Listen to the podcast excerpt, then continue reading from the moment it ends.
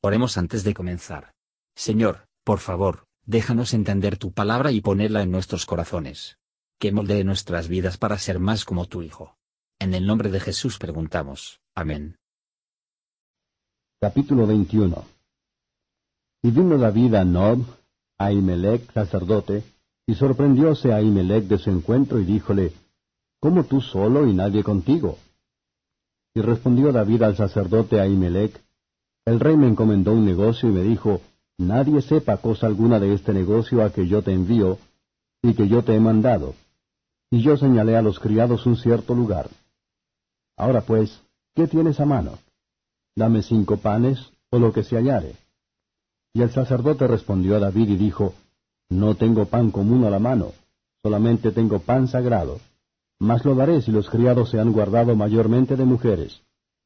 Y David respondió al sacerdote y díjole, Cierto las mujeres nos han sido reservadas desde anteayer cuando salí, y los vasos de los mozos fueron santos, aunque el camino es profano.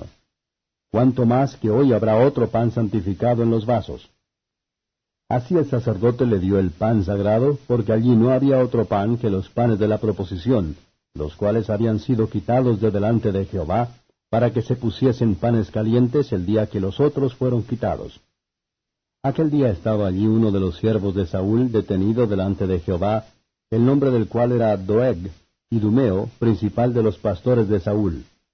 Y David dijo a Ahimelech, ¿No tienes aquí a mano lanza o espada? Porque no tomé en mi mano mi espada ni mis armas, por cuanto el mandamiento del rey era apremiante. Y el sacerdote respondió, La espada de Goliat el filisteo que tú venciste en el valle del Alcornoque, está aquí envuelta en un velo detrás del efod. Si tú quieres tomarla, tómala, porque aquí no hay otra sino esa. Y dijo David, Ninguna como ella, dámela. Y levantándose David aquel día, huyó de la presencia de Saúl, y vínose a Aquis, rey de Gad. Y los siervos de Aquis le dijeron, ¿No es este David el rey de la tierra? ¿No es este a quien cantaban en corros, diciendo, hirió Saúl sus miles y David sus diez miles? Y David puso en su corazón estas palabras, y tuvo gran temor de Aquis, rey de Gad. Y mudó su habla delante de ellos, y fingióse loco entre sus manos, y escribía en las portadas de las puertas, dejando correr su saliva por la barba. Y dijo Aquis a sus siervos, que aquí estáis viendo un hombre de mente, ¿por qué lo habéis traído a mí? ¿Faltanme a mí locos para que hayáis traído éste que hiciese de loco delante de mí? ¿Había de venir éste a mi casa? Comentario de Matthew Henry I Samuel capítulo 21, versos 1 a 9. David, en peligro, huyó al tabernáculo de Dios. Es una gran comodidad en un día de angustia, de que tenemos un Dios para ir a, a quien podemos abrir nuestros casos, y de quien podemos pedir y esperar dirección. David dijo a Ahimelech una falsedad grave. ¿Qué, pues, diremos a esto? La escritura no oculta, y no nos atrevemos a justificarla, que fue mal hecho, y demostró de malas consecuencias, para que ocasionó la muerte de los sacerdotes del Señor. David pensó en lo sucesivo con pesar.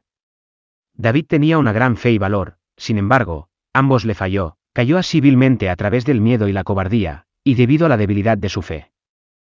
Tenía que confiaba a Dios correctamente, no se habría utilizado un cambio de pecado tan lamentable, por su propia preservación. Está escrito, no para que hagamos por el estilo, no, no en los mayores apuros, pero para nuestra advertencia. David preguntó de pan a Imelec y una espada. Ahimelech supone poder comer la panés de la proposición. El hijo de David enseñó de ella, que la misericordia es preferible sacrificar, que las observancias rituales deben dar paso a los deberes morales.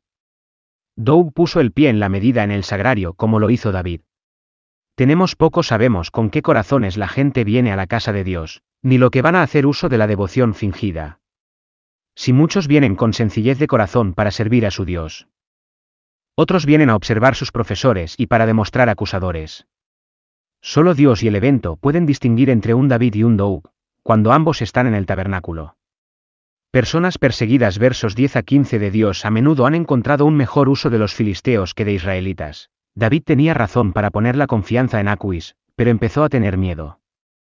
Su conducta era degradante, y descubrió vacilar en su fe y coraje. La manera más simple que dependemos de Dios y le obedecemos, la forma más cómoda y seguramente vamos a caminar por este mundo problemático. Gracias por escuchar y si te gustó esto, suscríbete y considera darle me gusta a mi página de Facebook y únete a mi grupo Jesús Answers Prayer.